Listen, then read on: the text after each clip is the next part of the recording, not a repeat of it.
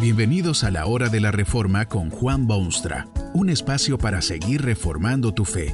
Este podcast es patrocinado por la casa editorial Poema Publicaciones, tu primera opción para libros centrados en el Evangelio, para cada rincón de la vida. Para ver los nuevos libros de este mes, visita nuestra página www.poema.co. Ahora escuchemos a Juan Boonstra con el programa de hoy.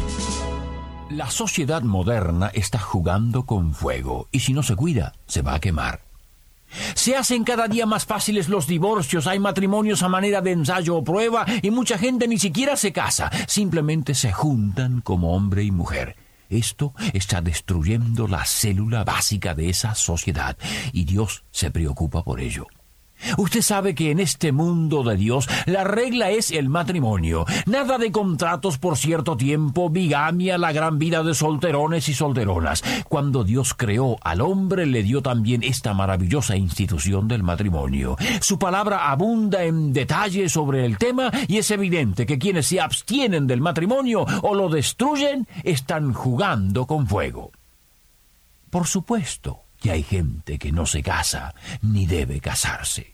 Por supuesto que en medida creciente hay divorcios que son inevitables, pero esas cosas son la excepción y no la regla. Las órdenes divinas establecen que el hombre debe dejar a su padre y a su madre y unirse a su mujer y serán una sola carne. Ese es el sendero normal, natural y divino.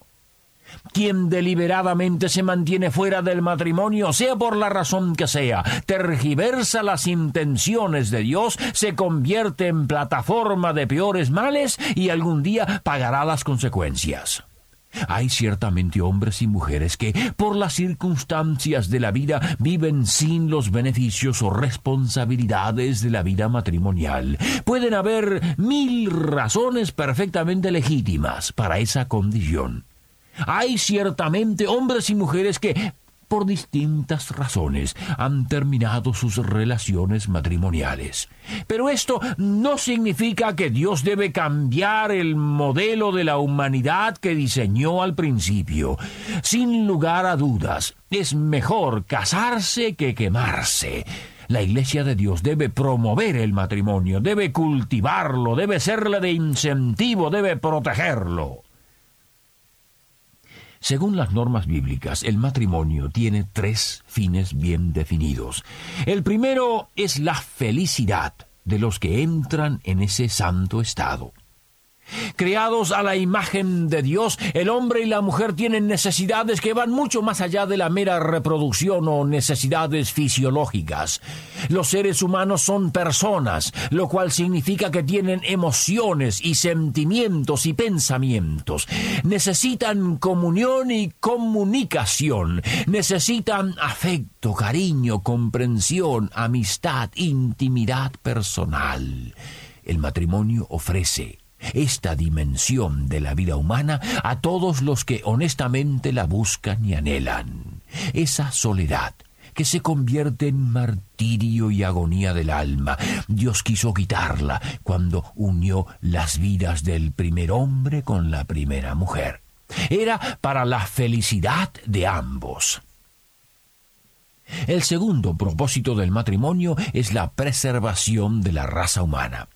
Ni el hombre ni la mujer tienen derecho ni pueden tenerlo de traer hijos a este mundo afuera del ámbito hogareño y matrimonial. Esto es señal de bestialidad, brutalidad, falta de consideración, no solamente de Dios, sino especialmente de esos niños así traídos al mundo. El matrimonio es la institución divina para ese loable fin de la prolongación de la raza humana. Esos miles y miles de niños que viven sin padres ni madres en esta tierra tienen una tristísima situación de la cual no son responsables, pero por la cual sufren enormes desventajas. ¿Se acordarán alguna vez sus padres o sus madres de lo que han hecho? ¿Sentirán alguna responsabilidad personal o remordimiento por sus hechos descontrolados? Tal vez Dios tenga compasión de tales criaturas y les ayude a triunfar en la vida, pero será a pesar del error humano y jamás a causa de él.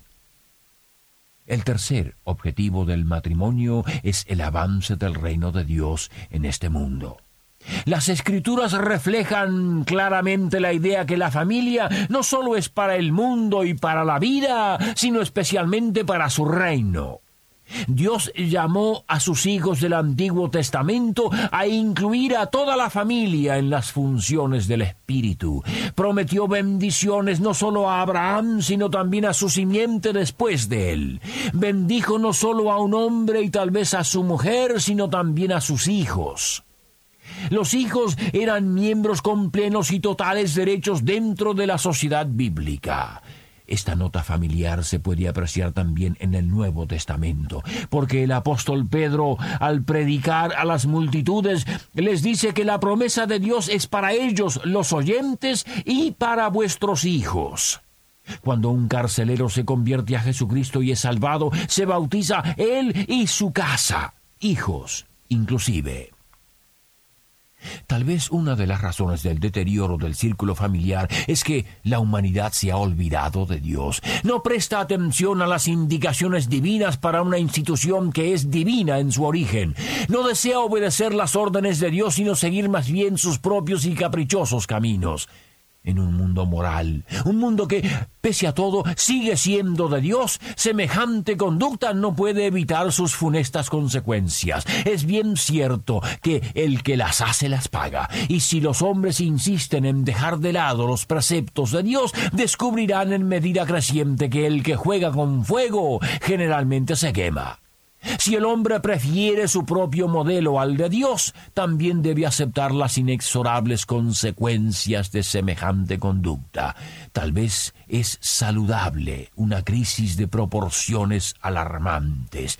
Quizá no hay otra forma de despertar a los adormecidos mortales de su falso sueño. Quizá las cosas deben empeorar notablemente antes de que lleguen a mejorar.